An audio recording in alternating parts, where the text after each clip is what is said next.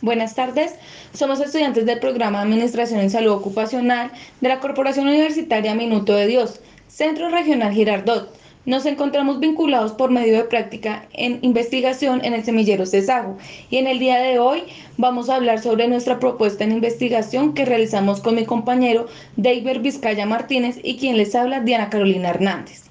¿Qué es riesgo biomecánico? Se refiere a aquellos elementos externos que actúan sobre una persona que realiza una actividad específica. El objeto de estudio de la biomecánica tiene que ver con cómo es afectado un trabajador por las fuerzas, posturas y movimientos de las actividades laborales que realiza.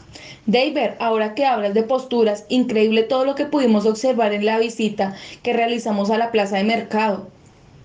Uy, sí. ¿Cómo es que el trabajador puede cargar dos bultos, ya sea de papa, zanahoria, yuca, limón, sandía, racacha y racimos de plátano?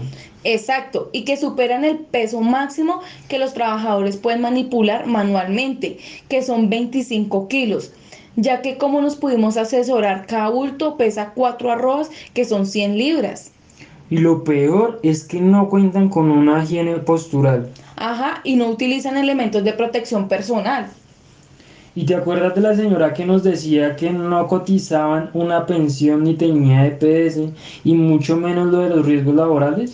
Pues la misma señora que nos dijo que tantas encuestas que les hacían y nunca ni un botiquín les daban. No tienen conocimiento en los primeros auxilios relacionados con algún tipo de accidente que puede presentar en sus puestos de trabajo al momento de realizar sus actividades laborales. De igual forma realizan tareas muy repetitivas en el levantamiento de los bultos. Oye Diana, ¿sabes qué me impactó más?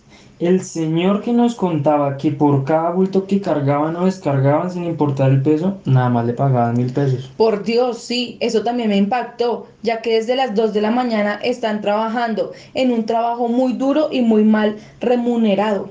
La verdad es que sí. Y que las mujeres también ejercen ese oficio como un hombre, como nos podemos dar cuenta.